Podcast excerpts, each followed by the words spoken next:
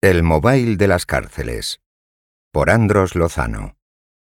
Desde modelos reducidos de apenas 13 gramos o menos de 5 centímetros, a artefactos inteligentes con los que narcos dirigen operaciones desde su celda. En la semana del Mobile de Barcelona les contamos cómo miles de teléfonos circulan entre celdas para mayor crimen. A más traficantes presos, más minimóviles. También los usan maltratadores, yihadistas, el maltratador levanta la sábana de su camastro por una esquina y aparta un pequeño trozo rectangular de la esponja del colchón. Detrás oculta un diminuto móvil. Pesa 13 gramos, menos que un par de monedas de dos euros, y mide 4,7 centímetros de altura. Es finísimo, más que un cigarrillo. Pasa de las 11 de la noche. El preso, recluido en la cárcel de Alaurín de la Torre, Málaga, llama a su expareja, de la que tiene orden de alejamiento por pegarle una paliza que la mandó al hospital durante varias semanas.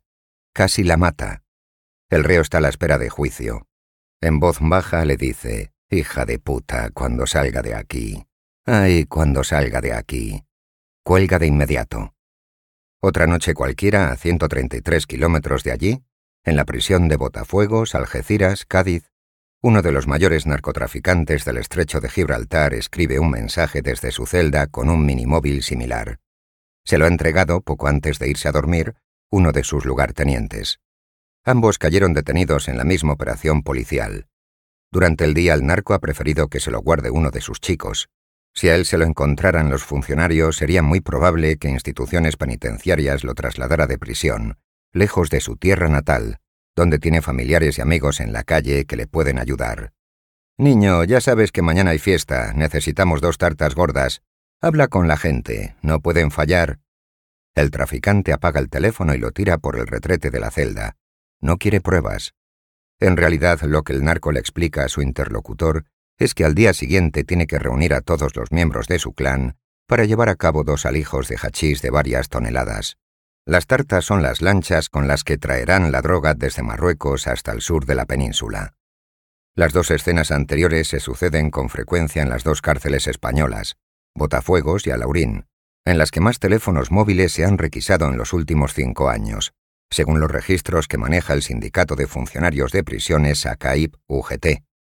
Allí cada año tienen su particular Mobile World Congress, la mayor cita internacional anual del sector de la telefonía que esta semana ha vuelto a celebrarse en Barcelona. 10.275 móviles en cinco años. Entre enero de 2017 y diciembre de 2021, se incautaron 10.275 terminales en las 88 prisiones del país. En la cárcel malagueña fueron 688, mientras que en la gaditana se alcanzó la cifra de 690. Se da la circunstancia de que son las dos penitenciarías del país donde hay un mayor porcentaje de reclusos por causas relacionadas con el narcotráfico, el crimen organizado y el blanqueo de capitales. En 2018 los funcionarios de la prisión de Botafuegos requisaron 192 terminales. Fue el año con la mayor cifra del último lustro. Fueron 99 más que en 2017. Entre 2019 y 2021 no se ha bajado de 131. Precisamente en julio de 2018, la Guardia Civil, por mandato del ministro del Interior, Fernando Grande Marlasca, creó un grupo específico de lucha contra el narcotráfico en el sur de España, el Ocon Sur. Su primer objetivo fue la comarca gaditana del campo de Gibraltar. Gracias a la efectividad de sus actuaciones se multiplicaron las detenciones y los ingresos en prisión de los traficantes.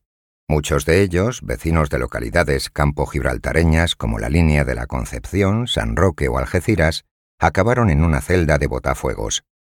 A pesar de que durante la mañana y la tarde el preso tiene derecho a llamar al exterior durante unas horas, e incluso se les ha habilitado una cabina para hacer videollamadas, en esta prisión incautamos un teléfono móvil cada dos o tres días.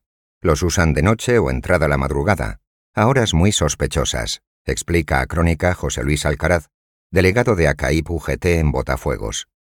Alcaraz señala que la mayoría de terminales incautados son minimóviles compuestos casi en su totalidad por plástico, aunque también otros de tecnología puntera.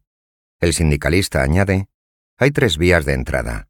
Oculta en la paquetería que viene del exterior, como ropa, 7%, en comunicaciones vis a vis con familiares y amigos, 54%, y a la vuelta de permisos de salida, 37%.